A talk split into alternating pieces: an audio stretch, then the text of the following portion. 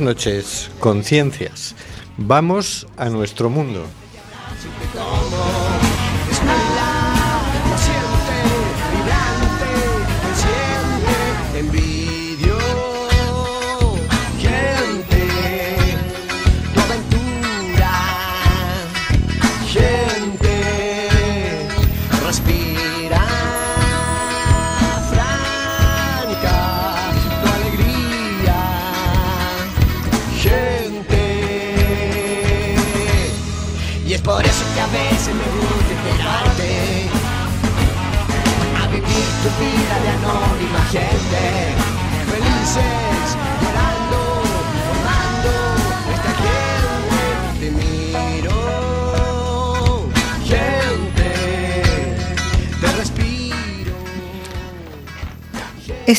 En Simplemente Gente, programa sobre la diversidad cultural en Coruña y sobre el perdón, y sobre los derechos de las personas migrantes. Hoy miércoles 22 de marzo de 2017, Día Mundial del Agua y Semana de Solidaridad con los pueblos que luchan contra el racismo y la discriminación racial. Disculpen, es que em, acaba de llegar la invitada.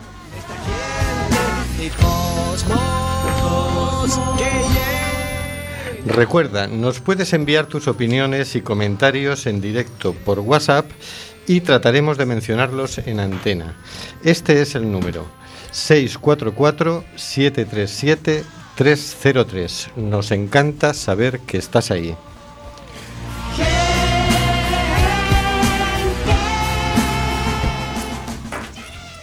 Seguimos denunciando los vuelos de deportación de inmigrantes que realiza Europa por medio de la compañía Air Nostrum y Viajes Barceló. No vueles nunca por Air Nostrum. Tenemos en control al mago de las ondas, Carlos Reguera. Hola, Carlos. Hola amigas, amigas, vamos adelante, buena aventura. Y en el estudio José Couso, a Diana Mata. Hola Diana. Hola, muy buenas noches, ¿qué tal? A Paula Escapinakis. Hola Paula. Hola, buenas noches. Y a Hortensia Rossi. Hola Hortensia. Hola, buenas noches a todos. Y conduciendo el programa, Rubén Sánchez, que hará lo posible para que fluya este amordazado programa número 148. Amordazado porque aunque no lo quiere el Congreso de los Diputados, Seguimos, de momento, amenazados por la ley Mordaza. Estamos en el programa Simplemente Gente en Cuac FM en el 103.4 y nos puedes encontrar en Facebook en Simplemente Gente en Cuac FM. Puedes oírnos también con la aplicación de Cuac desde tu móvil o tablet y también nos puedes enviar tu mensaje de WhatsApp en directo al número 644 737 303. Envíanos tu mensaje, nos ayuda saber que estás ahí.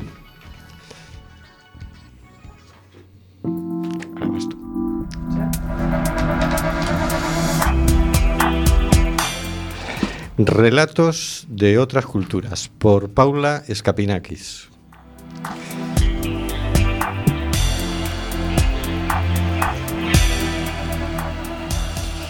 Como estamos en el mes de marzo, todavía en el mes de las mujeres, vamos a hacer unos pequeños relatos, pequeños textos de Eduardo Galeano sobre mujeres. Esta vez, de Memoria del Fuego, tomo dos, las caras y las máscaras. Ellas llevan la vida en el pelo. Por mucho negro que crucifiquen o cuelguen de un gancho de hierro atravesado en las costillas, son incesantes las fugas de las 400 plantaciones de la costa de Surinam. Selva adentro, un león negro flamea en la bandera amarilla de los cimarrones. A falta de balas, las armas disparan piedritas o botones de hueso, pero la espesura impenetrable es la mejor aliada contra los colonos holandeses. Antes de escapar, las esclavas roban granos de arroz y de maíz, pepitas de trigo, frijoles y semillas de calabazas. Sus enormes cabelleras hacen de graneros. Cuando llegan a los refugios abiertos en la jungla, las mujeres sacuden sus cabezas y fecundan así la tierra libre.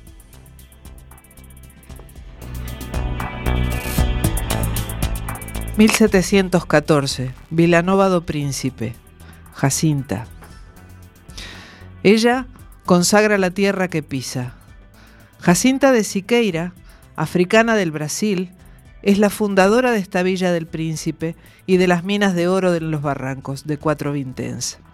Mujer negra, mujer verde, Jacinta se abre y se cierra como planta carnicera, tragando hombres y pariendo hijos de todos los colores en este mundo sin mapa todavía.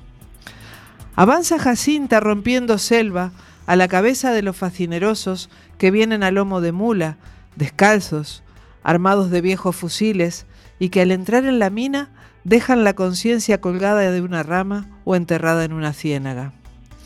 Jacinta, nacida en Angola, esclava en Bahía, madre del oro en Minas Gerais. María, Madre Tierra.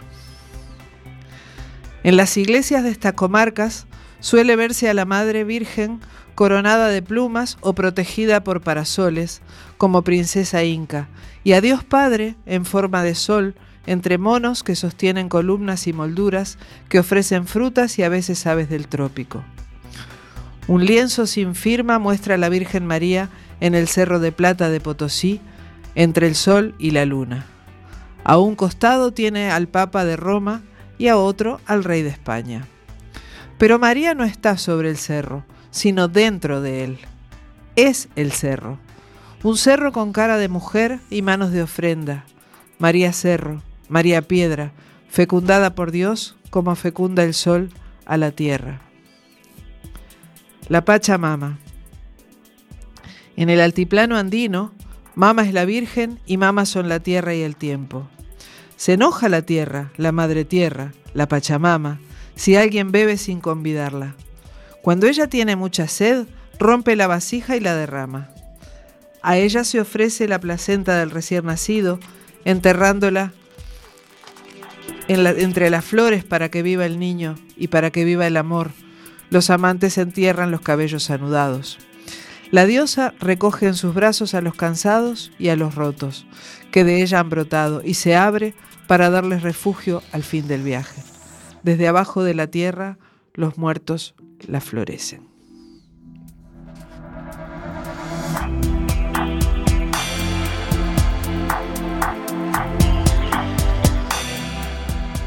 ...1777...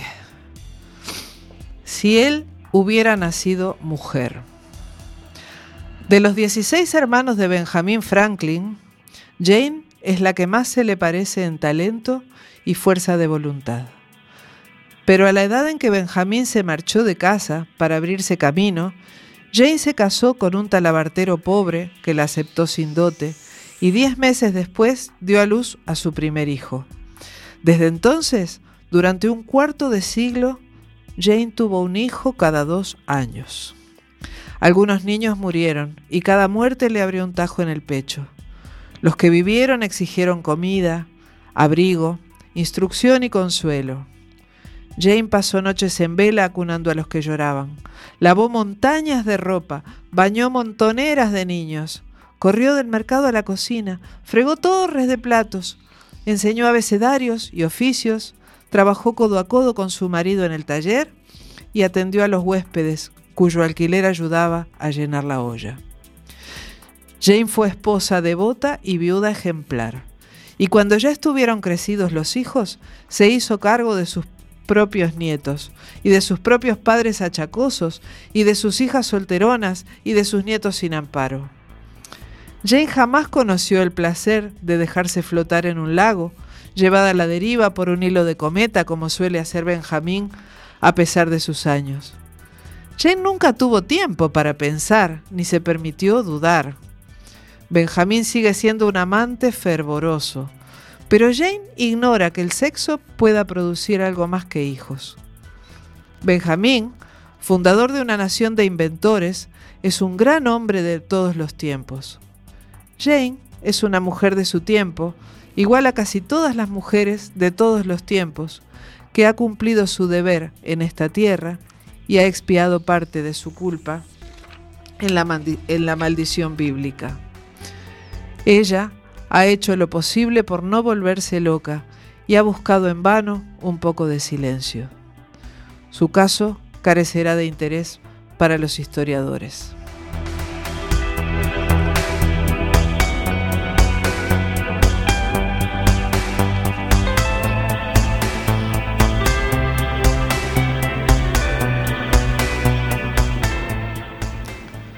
1781, Cuzco. En esta guerra que ha hecho crujir la tierra con dolores de parto, Micaela Bastidas no ha tenido descanso ni consuelo. Esta mujer de cuello de pájaro recorría las comarcas haciendo más gente y enviaba al frente nuevas huestes y escasos fusiles, en largavistas que alguien había perdido, hojas de coca y choclos maduros. Galopaban los caballos, incesantes, llevando y trayendo a través de la serranía sus órdenes, salvoconductos, informes y cartas.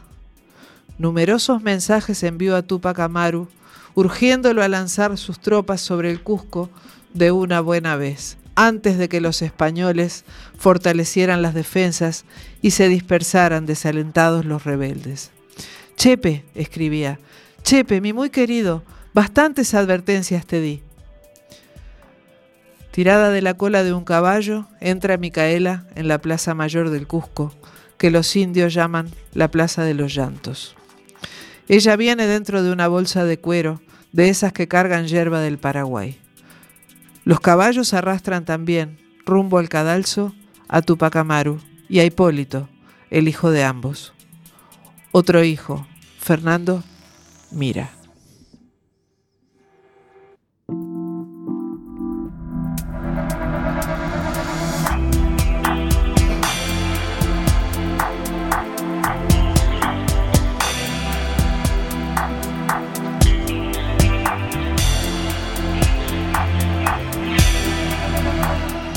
1816 Tarabuco. Juana Azurduy. Instruida en catecismos, nacida para monja de convento en Chuquisaca, es teniente coronel de los ejércitos guerrilleros de la independencia. De sus cuatro hijos solo vive el que fue parido en plena batalla, entre truenos de caballos y cañones, y la cabeza del marido está clavada en lo alto de una pica española. Juana cabalga en las montañas, al frente de los hombres. Su chal celeste flamea los vientos. Un puño estruja las riendas y el otro parte cuellos con la espada. Todo lo que come se convierte en valentía. Los indios no la llaman Juana, la llaman Pachamama, la llaman tierra.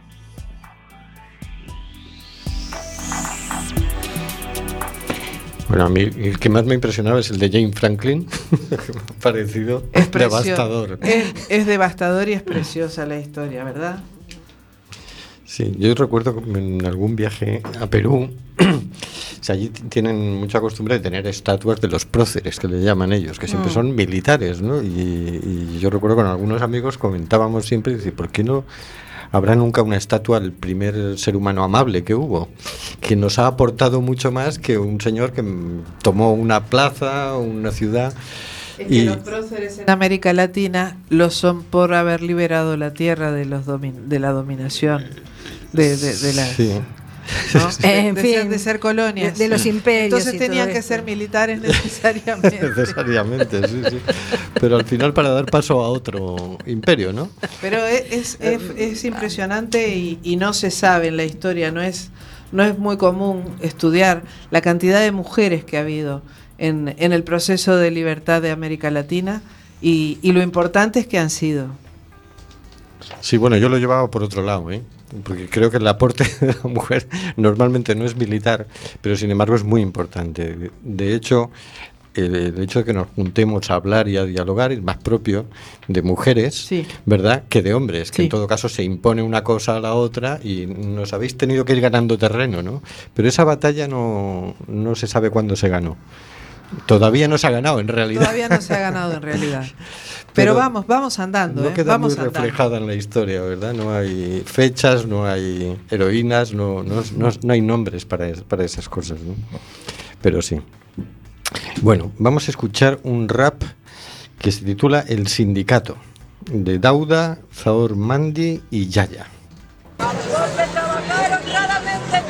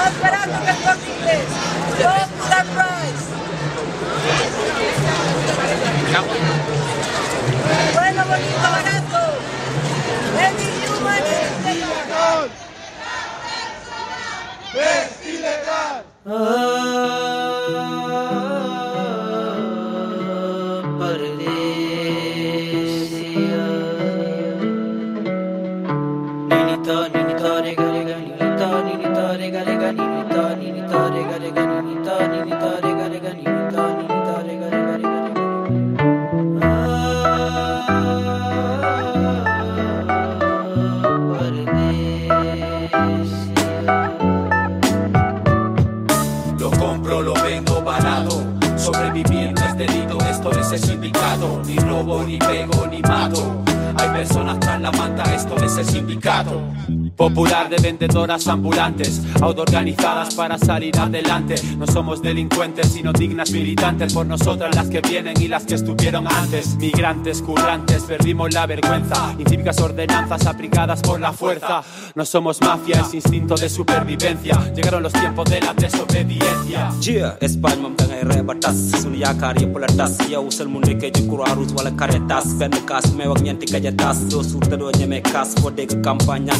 tas yow sel mu nekkee ci croix rouge wala caritas benn kaas meew ak ñeenti gaja tas doo suur te doo ñemee kaas foo dégg campagne ñaan paas buskar liggéey dox ba tas amul samedi amul dimanche pour nga am job foog nga am sens dox ba découragé sa kanam gi changé ku la gis foog ni danga koo fas fekk boobu yaa ngi xalaat njaboot nga bàyyi fas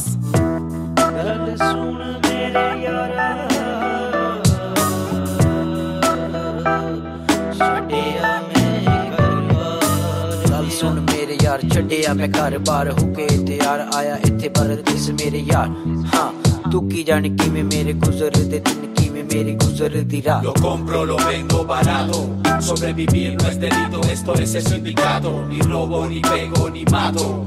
Hay personas tras la manta, esto es el sindicato. Artesanas, buhoneras, vendedoras, comerciantes. Por un empleo digno de manera independiente. El spy del inmigrante, combate con la gente. En apoyo a los manderos, protestando en canaletes. Tras la manta, el pueblo se levanta. Basta de opresiones, acabemos con la casta. Reivindicando el empleo, un derecho laboral, aunque seamos perseguidos por el cuerpo policial.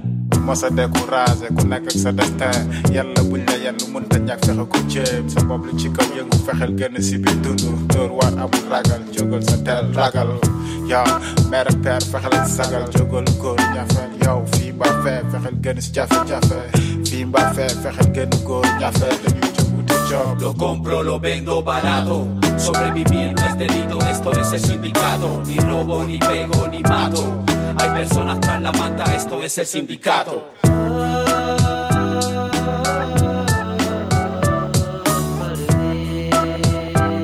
Sobrevivir no es delito, esto es el sindicato. Hay personas tras la manta.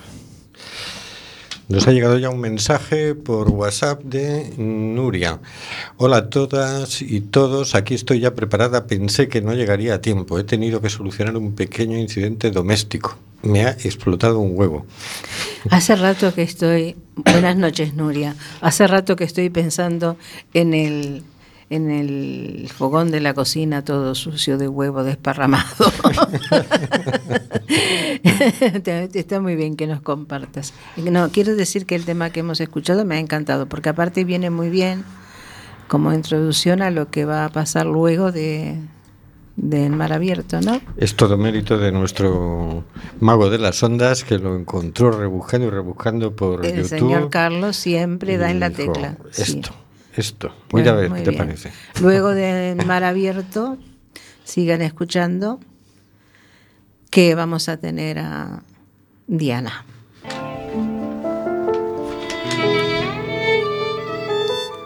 En Mar Abierto, por Hortensia Rossi.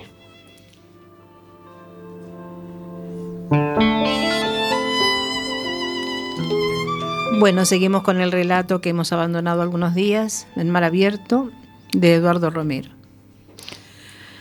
Hacía un par de meses que Mousa, Mandau y Libace habían llegado a la antigua fábrica. Las esperanzas de conseguir trabajo en la, en la campaña de la naranja se agotaron enseguida. Solo la venta ambulante les había permitido obtener un poco de dinero. Un compatriota les avisó de la posibilidad de dormir en la fábrica. Decenas de compañeros la habían ocupado después de dormir varias noches en la calle. El grupo estaba bien organizado. Habían acondicionado parte de la nave, montado turnos de trabajo colectivo, entrado en contacto con el vecindario y obtenido algunos apoyos. Sin embargo, hacía semanas que se rumoreaba que la policía iba a desalojar la fábrica. Los dueños del solar tienen que respetar la fachada por su valor histórico, pero van a tirar el interior. Construirán un aparcamiento, un hotel, viviendas y oficinas. Lo primero es echaros a vosotros. Quienes tenéis papeles podéis aguantar hasta el final, pero sería mejor que la policía no encuentre aquí a quienes carecéis de documentación. Corréis el peligro de ser expulsados. Así se había explicado el abogado de la asociación vecinal que apoyaba al colectivo de inmigrantes. Tras varias asambleas decidieron quedarse al menos hasta que se tuviera constancia de una orden judicial de desalojo. Antes de la intervención policial habría tiempo de que saliera la gente sin papeles. Mientras, en el barrio se organizaba una manifestación de apoyo a los ocupantes de la fábrica. Libase se dirige a sus dos amigos. Es hora de que nos marchemos. Mañana entrarán a desalojar. Algunos pueden arriesgarse y quedarse a ver qué pasa. Nosotros no, no tenemos papeles. ¿Habéis pensado qué hacer?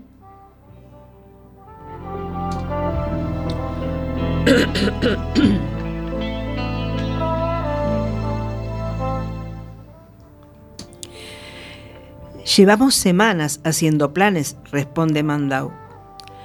Tengo un primo en Asturias, nos ha enviado dinero para los billetes de autobús. Probaremos suerte en el norte. ¿Te vienes? Esta vez somos nosotros quienes podemos pagarte el viaje. Gracias, pero me quedo por aquí. Llevo más de dos años dando vueltas por esta zona. Creo que yo solo puedo buscarme la vida. Conozco a mucha gente y sé cómo funcionan las cosas. No os preocupéis por mí. Nunca te agradeceremos lo suficiente tu ayuda, Libase. Cuenta con nosotros para lo que necesites, le dice Mandau.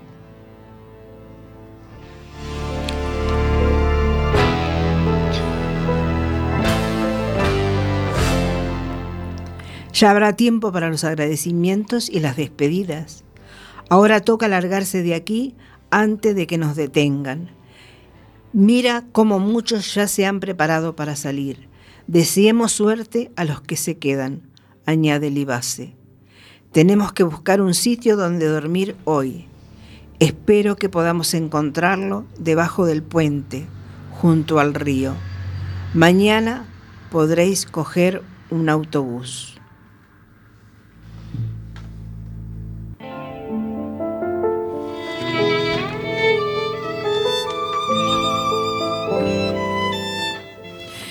Eso sí, mucho cuidado en las paradas y en las estaciones.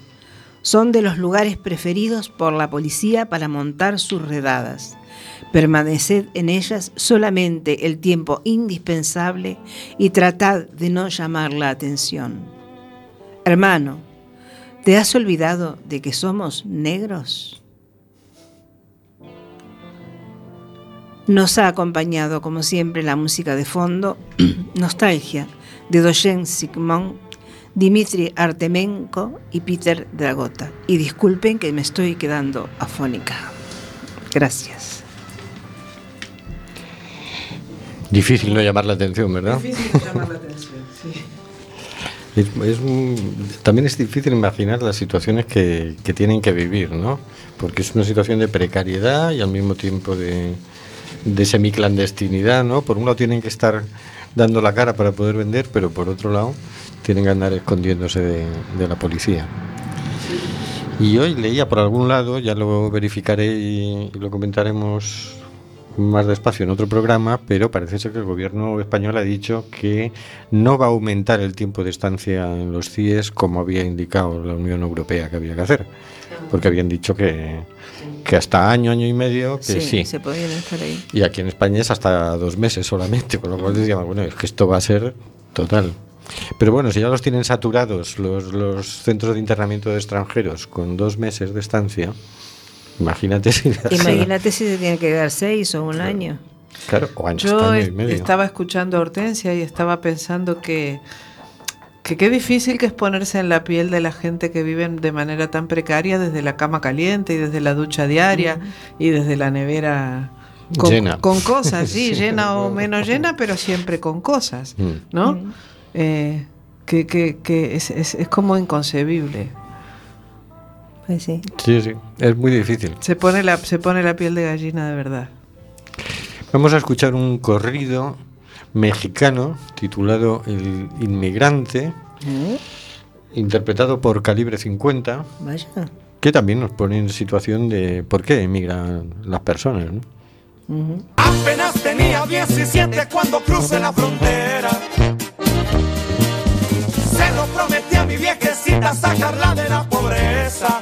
Me quemaban las noches de frío, por poquito me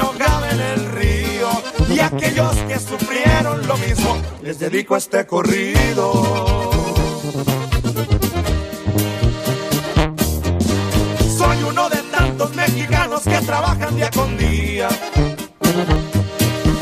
para darle futuro a mis hijos y ayudar a mi familia. Como extraño mi rancho querido, mis amigos que no los olvido que hace varios años que no los he visto. Piensan que porque brinqué en la línea soy un narcotraficante. Ya basta de mil humillaciones, no más por ser inmigrante. Estoy cantando por toda mi gente. No lo olviden, tenganlo presente. Que aquellos a los que no querían, hoy los hacen presidentes.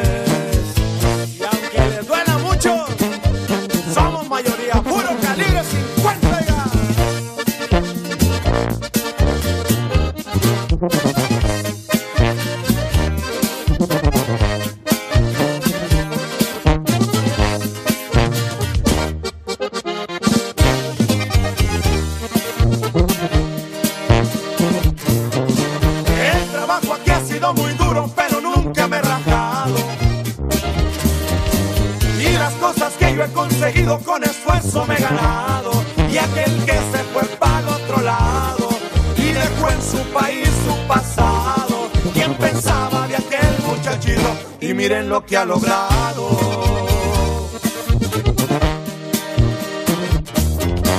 Nos han prometido tantas cosas y no nos han dado nada.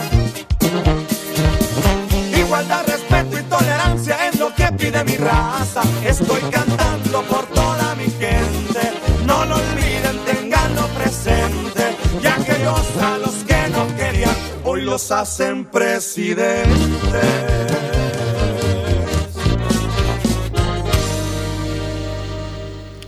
Yo creo que esta última frase se refería a Obama, ¿no? claro, por su colorcito. de Claro. piel. Creo que ahora- tengo entendido que ahora están construyendo allí un muro para protegerse de un país gobernado por un loco que tienen al norte. Ah, pues hacen muy bien. en fin. Nos llega otro mensaje. Buenas noches y lluviosas noches. Un placer escucharos esta noche. También un placer verte a ti. Buenas aquí. noches, compañero. Rodri. Buenas noches. Gracias. Pues el pasado lunes se presentó en el Ágora el documental Ker, Casa en Wolof, que es uno de los dialectos que se hablan en Senegal, concebido y realizado por Diana Mata, estudiante de periodismo con la que tenemos el gusto de contar hoy en el estudio. Buenas noches, Diana. Buenas noches de nuevo otra vez, ¿qué tal? Oye, el otro día había una asistencia inesperada, ¿no? Había más de 100 personas allí, hubo que ir a por más sillas. No teníamos la megafonía adecuada, eh, desbordó las expectativas, ¿no? Sí, la verdad es que ha sido un cúmulo de, de cosas buenas y también ese día un poco de, de, desastre porque no nos esperábamos para nada tanta, tanta, tanta acogida como bien dices, bueno, estudiante de periodismo, he terminado gracias, a, gracias al proyecto este que, que presentamos, gracias a KER. Ajá. Fue el punto y final que, que, le puse a mi carrera de periodismo. Y la verdad es que encantada que haya terminado así y que la gente lo esté viendo y lo esté acogiendo como... O sea, que ahora ya podemos decir periodista. Sí, ya, ya se puede decir, Bien. ya se puede decir. Periodista. Suena mejor, ¿no? Da más empaque. Vamos a dejarlo así. Felicidades. Oye, me llamó la atención que además hubo mucha participación de inmigrantes que además pedían la palabra, mmm, hablaban y además hablaban denunciando la discriminación racial de que son objeto. ¿Por qué crees tú que, que pasó eso? Mira, la verdad es que no, no tengo un porqué y todavía no he, no he asimilado mucho la, la, participación, ya que era lo que yo buscaba. O sea, está muy bien que mi trabajo se haya, se haya visto, bueno, que lo vea mucha gente. Me encanta que se vea mi trabajo y que se valore, pero al final lo que yo buscaba era dar voz a la gente que normalmente no la tiene. En el caso de mi reportaje se da voz a tres personas, pero el pasado lunes se dio voz a una infinidad de, de, gente que estaba allí y que aportó su granito de arena para que el resto de personas que no hemos inmigrado, que no hemos tenido esa eh, no nos hemos visto obligados a, a, tener que marcharnos de nuestra casa, pues ponernos un poco en su, en su situación, no solo con las tres personas que se vieron en el documental, sino con personas allí de carne y hueso que emocionaban a la gente, eh, uh -huh. la, entre las que me incluyo, contando su historia, eh, las cosas por las que habían pasado y sobre todo las cosas por las que les hacemos pasar nosotros. Así es. Oye, mm, este no es un tema que periodísticamente dé mucho juego. Es decir, mm, por ejemplo, hoy ha habido un atentado y han muerto cuatro personas en Londres y ha habido varios heridos. Esto va a abrir los telediarios ahora, lo está abriendo. Eh, mañana va a ser portada en los periódicos. Pero mm, seguramente antes de ayer se ahogaron bastante más personas viniendo hacia España y no va a abrir ningún telediario y no va a ser portada de ningún periódico, ¿no? ¿Por qué te metiste en un tema tan poco periodístico? ¿Cómo se te ocurrió? Pues mira, la verdad es que yo siempre suelo hacer cosas eh, que no tienen nada que ver con lo que se debería hacer. Entonces he dicho, bueno, pues mira, ya que llevo toda la carrera haciendo lo que me da un poco la gana, pues vamos a terminar también por todo lo alto. Entonces dije, mira, pues ya he perdido al río. Y, y, escogí ese tema porque, porque en Valladolid la venta ambulante es un fenómeno que no está presente. No existen vendedores ambulantes ni top manta. Entonces yo cuando llegué allí con 18 años ya estaba acostumbrada a ver por todas las calles de A Coruña y de fiesta un montón de, de inmigrantes vendiendo. Entonces yo llegué allí y me esperaba esperaba lo mismo. No era consciente que no era un fenómeno que, se daba en, que no se daba en todas las ciudades. Me llamó la atención y bueno, eso fue en primero de carrera, ya te acostumbras, ¿no? Pues me venía aquí y seguía viendo que el fenómeno aumentaba, aumentaba, aumentaba, cada vez pues más, más vendedores en los, en los bares, en los establecimientos de fiesta, más mantas por la calle Real, por la calle Barcelona. Y yo decía, eh, los estamos viendo como mobiliario urbano.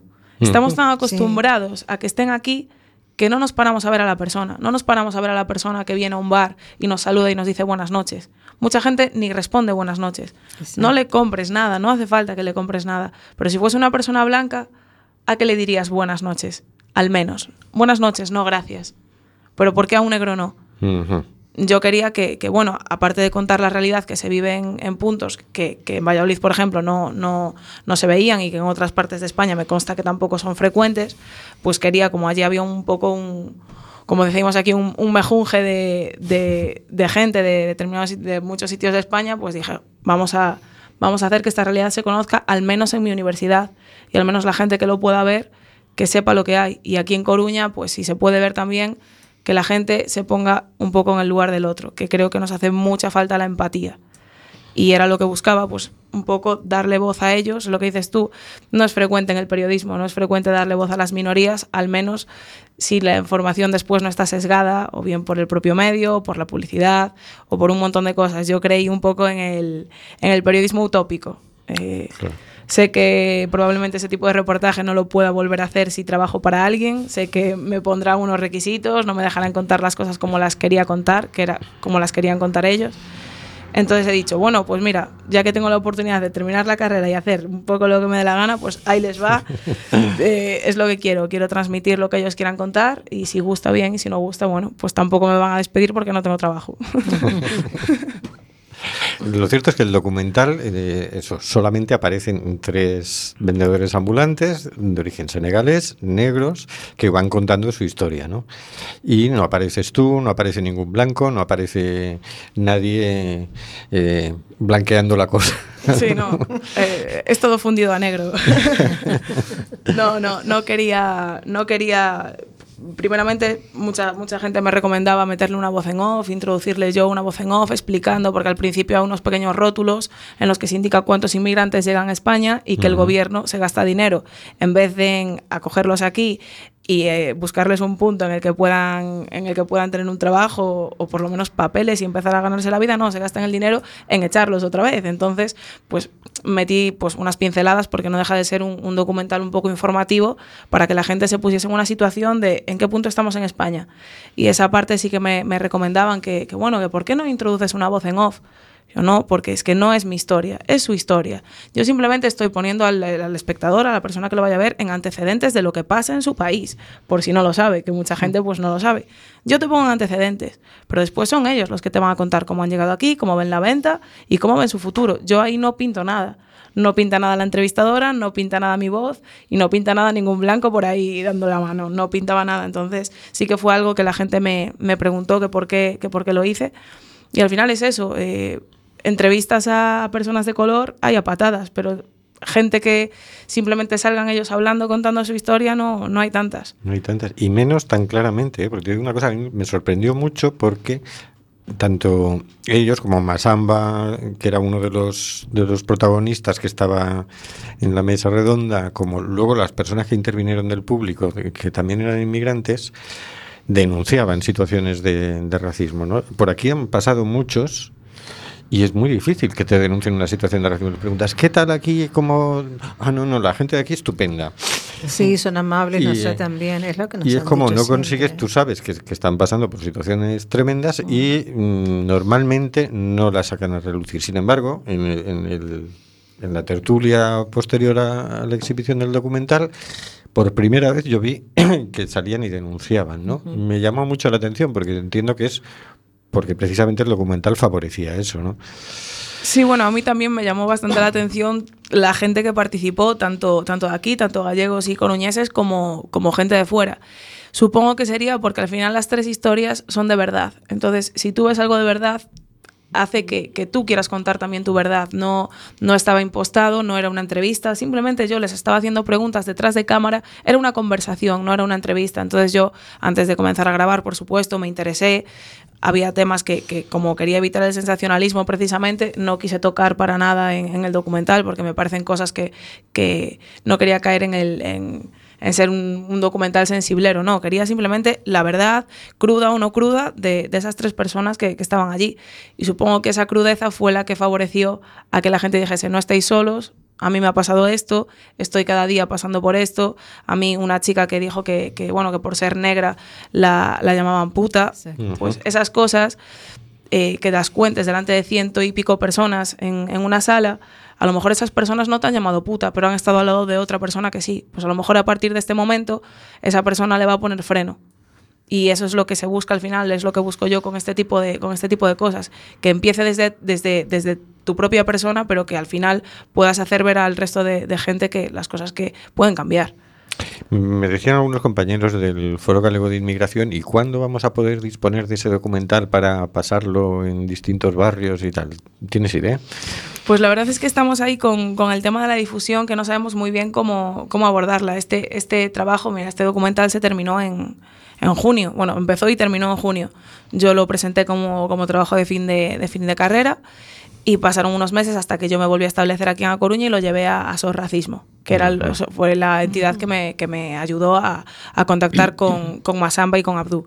Y se lo llevé, pues simplemente porque yo les dije que era un trabajo para ellos. Entonces se lo llevé para que lo vieran y que me comentasen si les había gustado, sin más pretensión. Lo vieron, les encantó, lo fue viendo más gente y de aquí al Ágora. Y claro, ahora lo ha visto más gente y pues de aquí lo quieren, creo que en Vigo, bueno, nos están pidiendo un poco así. Entonces, tenemos el, el, la navaja esta de, de, doble filo. ¿Qué haces? ¿Lo proyectas ya para todo el mundo? ¿Lo subes a, a un canal de internet?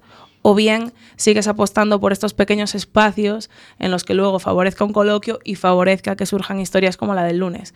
Entonces yo creo que es mejor retrasar un poco la, la pues la proyección masiva y apostar por este tipo de, de cosas que fueron tan bonitas, porque si lo que ha pasado aquí en A Coruña se puede repetir en más barrios y que más gente cuente su historia, se puede repetir en Vigo, se puede ir repitiendo así en, en- en muchos más sitios, la gente le llegará más que si lo ve solo en su casa. Al final son 16 minutos. Y sí, a lo mejor los cinco siguientes minutos eh, estás tocado y piensas, pero al final es algo que, que se desvanece. Pero si en persona una persona inmigrante te está contando que, que eso le ha pasado a él, que ha venido en Cayuco, que ha estado 10 días, que luego no sabía si lo iban a repatriar, pues yo creo que que te lo cuenten en persona te va a remover más y va a hacer que tú después cambies también un poco tu, tu forma de verlo. Entonces creo que vamos a apostar primero por eso, por una difusión más, más pormenorizada, sí por barrios, pero vamos a esperar un poco para ver cómo, cómo va esto, porque vamos, tampoco nos, ni sos racismo, tampoco se esperaba esta, esta acogida, y como yo digo, el trabajo, bueno, el trabajo, la propiedad intelectual es mía, pero el trabajo es de, es de los cuatro. Entonces, lo que decidamos siempre entre los cuatro va a ser lo que, lo que se haga. Ajá. Me llamó la atención también una, una de las cosas que ellos denunciaban, mm, era una de las frases más repetidas que ellos escuchan, ¿no? Cuando la gente les trata mal es eh, vete para tu país, cosa que en una Mm. ciudad como Coruña, donde más de la mitad de la población mm, de fuera de la ciudad, es como poco, digamos que es una cosa poco inteligente, ¿no? Eh, ¿Qué te quería yo decir con esto? No, mira, el propio Sam dice Sí. que, eso, que eso se debe a, a la ignorancia. O sea, es que hasta ellos le buscan la... A mí es lo que, lo, quizás lo que más me, me ha tocado, es que ellos nos justifican a nosotros.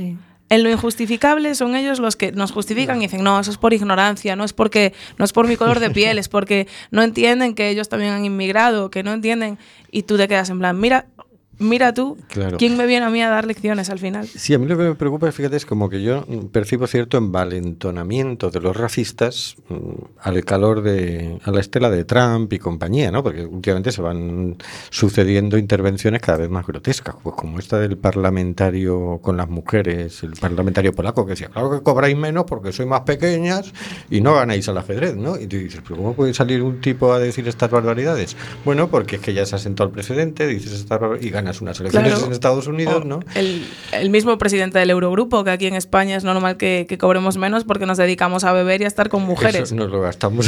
Claro, hombre, pues, pues mire, señor, no sé. Sí, sí, cada vez más Sí, bravata. sí. Parece que sale más, se ha abierto la veda de decir burradas, ¿no? Y dices, claro, o nosotros vamos creciendo también el volumen de denuncia, o estos se envalentonan mucho, ¿no? Porque parece que dicen una burrada y no pasa nada, ¿no? Entonces, mm, creo que va a ser una herramienta, una hermano violenta muy buena este documental. Y vamos a ver. Hay otra pregunta que yo te quería hacer, como periodista, tú que eres periodista. Eh, ¿Qué opinas tú del tratamiento que será el tema de la inmigración en los medios de comunicación? Pues por, por precisamente por ese, ese tema me decanté por, por el tratamiento informativo que, que yo le di a mi documental. Me parece que, es, que está muy sesgado, muy sesgado y que es enormemente sensacionalista. Tenemos que partir de la base que, hoy en día los medios de comunicación son parte fundamental de la educación de las personas. Es decir, consumimos medios de comunicación hasta sin darnos cuenta. Tú estás con el teléfono y aunque estés mandando un WhatsApp, te llega una notificación de pues lo, que acaba de pasar ahora, atentado en Gran Bretaña, tú te estás enterando de todo, pero a que al momento si ese atentado lo ha produci- se, ha, se ha producido por una persona de color o una persona de otra etnia, ¿a qué va a estar resaltado en el titular? Porque si es una persona blanca, no dicen un blanco en el Parlamento inglés. Eso nunca Jamás. va a pasar. Eso nunca va a pasar. ¿Por qué? Entonces, los medios de comunicación tenemos que ser, bueno, los periodistas, empezando por nosotros, tenemos que ser conscientes de que estamos educando a la población y de que lo que nosotros publiquemos va a influir en mayor o menor medida, porque la gente, bueno, gracias a Dios tiene capacidad de análisis, no toda, por desgracia, pero la que la tiene, bueno, pues menos mal. Pero hay mucha gente que, que no la tiene. Entonces tú ves eh, cinco personas y tres negros atracan un supermercado. Hombre, yo creo que a ese titular hay que darle una vuelta, ¿no? Igual serán Luego ocho. los negros no son personas. Efectivamente, efecti- y muchas veces pues hay titulares escandalosos. Eh, tres asaltantes, dos de ellos inmigrantes. Claro, de ese tipo. Ese, ¿Por qué ese matiz? ¿Por qué se matiza? Han hecho lo mismo, ¿no? ¿Por qué Pero- estamos matizando? ¿Tú no crees que esto se debe un poco a que los medios de comunicación son empresas que forman grupos de interés económico y que responden a un interés económico y responden a un sistema y Claro. defienden ese sistema? Al final todo es el pez que se muerde la cola. Son grandes holdings que, que al final está todo conectado. Una radio, una radio de repente está conectada a la televisión, que sacó la información, que está con el banco, que el banco está por la multinacional. Está claro que es muy difícil, muy difícil en un gran medio de comunicación eh, contar tu... Por ejemplo, este documental a mí es lo que me decían, no podrías meterlo. Y no hace ninguna crítica encarnizada para nada al gobierno. Lo que pasa que yo creo que, es, que, que lo que molesta es que está soterrada la crítica. Ujú. ¿Sabes? Estamos aquí y no te, lo estoy, no te lo estoy echando en cara, pero date cuenta de lo que está pasando, ¿sabes? Basta con mostrar la realidad. Eso Claro. es, eso es. Y, y tienes toda la razón del mundo, pero es muy difícil. Eso, eso no sé, no tengo ni idea de cómo podría cambiarse. Si lo supiera, se- sería genial, pero no tengo ni idea de, de- de cómo llegar a, a algo a ese respecto, la verdad. Bueno, yo creo que hay un flanco débil. Una de las noticias de la semana ha sido que eh, ha habido mucha presión de grandes empresas, precisamente, por ejemplo, sobre YouTube. Porque me estaba metiendo publicidad en. No, sobre, Google Hmm. y Facebook y Twitter. Estaban metiendo publicidad en páginas eh, extremistas, racistas, machistas, etcétera. Y grandes empresas han dicho, yo no quiero mi publicidad ahí. Y han empezado a hacer mucha presión y estos han tenido que retirar la publicidad de ahí. Quiero decir, mm, también desde una lógica de mercado, eh, es que yo también le vendo a los negros. Mm, No me Claro. interesa mucho posicionarme en contra de ellos. O también le vendo a los chinos, o también le vendo. Cuidado. Es decir, el racismo no es tan, tan interesante como pudiera parecer Claro, para. no, no. No, no es, no es interesante a la hora de- del marketing y de la venta, por supuesto que no. Al final todos consumimos. Se decía el otro día, el lunes, yo sí, yo estoy aquí para, para sacar a mi familia adelante o de mi país o lo que sea, pero yo para hacer eso estoy trabajando aquí. Yo cotizo en España, cotizo en tu país. Entonces al final, claro, no, no, no compensa, ¿no? No compensa eh, meter a todos, a todos en el mismo saco, pero sí compensa, parece, ir dando pequeñas pinceladas para que luego las personas saquen sus conclusiones. Entonces, ahí es donde hay que tener cuidado de cómo se dan. ¿Cuál es tu siguiente proyecto? Madre mía. Eh, como dice la frase, sobrevivir.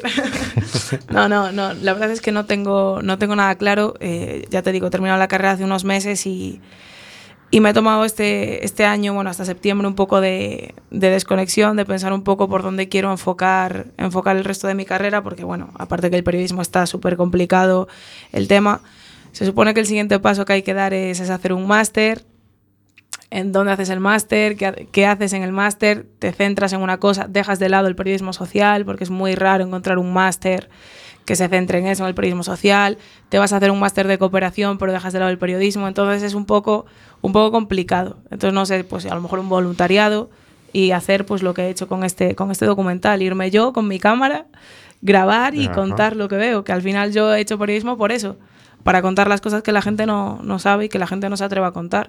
Entonces, ¿qué hacer? Pues no sé. Mira, de momento, eh, seguir por aquí, a ver si Kerr nos sigue dando alegrías y, y a ver lo que vaya saliendo. Ya te digo, como, como hice con el, con el trabajo, todo para el último momento y que la suerte decida, porque al final hay que tirar la moneda al aire y mira, salga caro o salga cruz, pues con lo que, con lo que venga. Pues muchísimas gracias, Diana. Que tengas mucha suerte. Gracias, Mucha Diana. Yo suerte. quería comentarte que me parece que Kerr eh, ha tenido ese éxito bárbaro que fue el lunes pasado, porque es directo. Porque la gente lo que ve son tres seres humanos. Y me refiero a esto porque decía el chico, ¿cómo es el nombre? Masamba. Masamba, lo dijo varias veces, lo repitió, que él no veía el color de las personas, que lo que veía era que eran seres humanos. Y ahí es donde está, me parece que ahí es donde está el secreto de que haya sido tan bien recibido y también de que la gente se haya animado a participar de esa manera y cada uno a contar su historia. Eso es. Así que éxito vas a hacer. Y lo único que le pido a, a la vida es que te sea pródiga en todos los aspectos y que ningún príncipe se te cruce por el camino. Ahí estamos de acuerdo. Muchas gracias. A molestar. Y vamos ya con la agenda de la semana. Hortensia, ¿qué tenemos hoy? Bueno, hoy tenemos, como siempre, el lugar al que yo no puedo ir porque es miércoles. Miércoles, eh, bueno, a las 21 y 30 comenzaba en el pub o Alfayate, en la calle San Juan 7, que estuvimos allí en la puerta. Jam sesión de poesía y música. Apúntate, lee lo que te pete.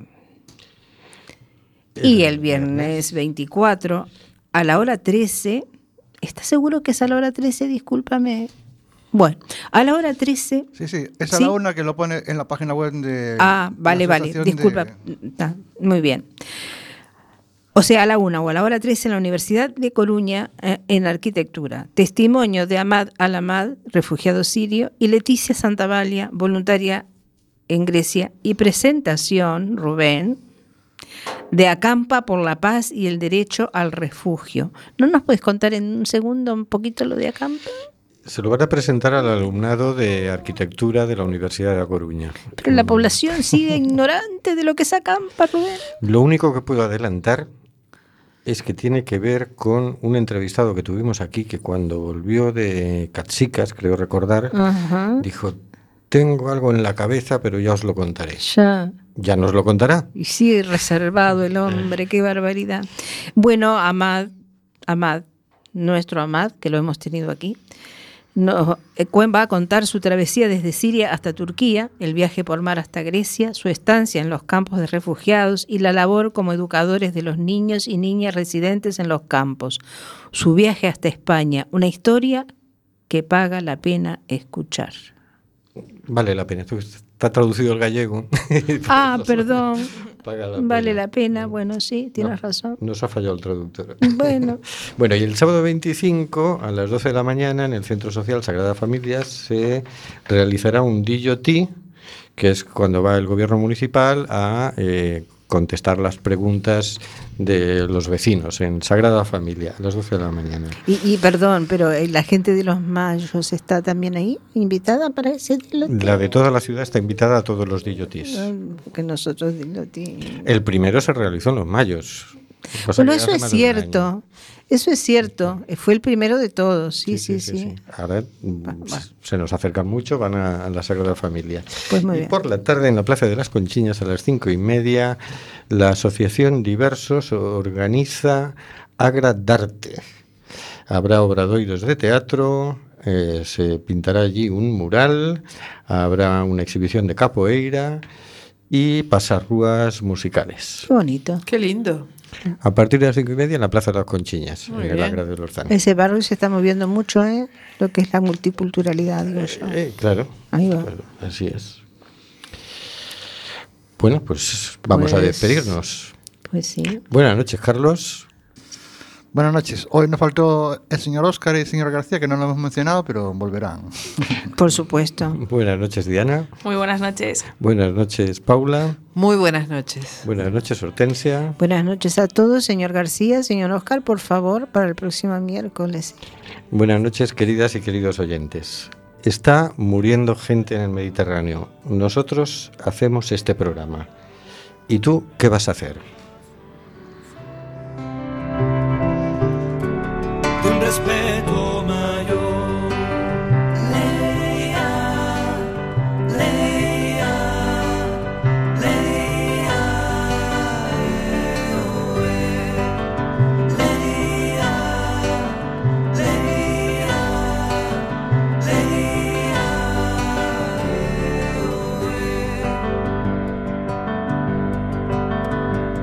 eh. Esquimales mantienen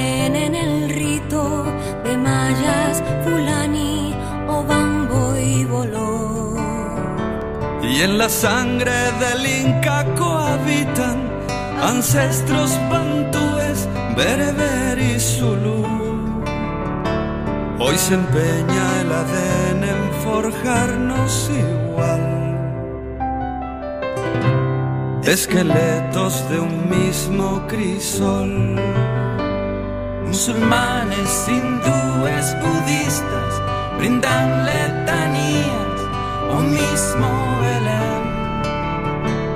Y cristianos, judíos y animistas bautizan doctrinas sobre la misma fe.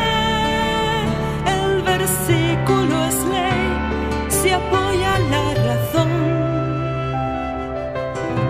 Y el respeto escribe religión.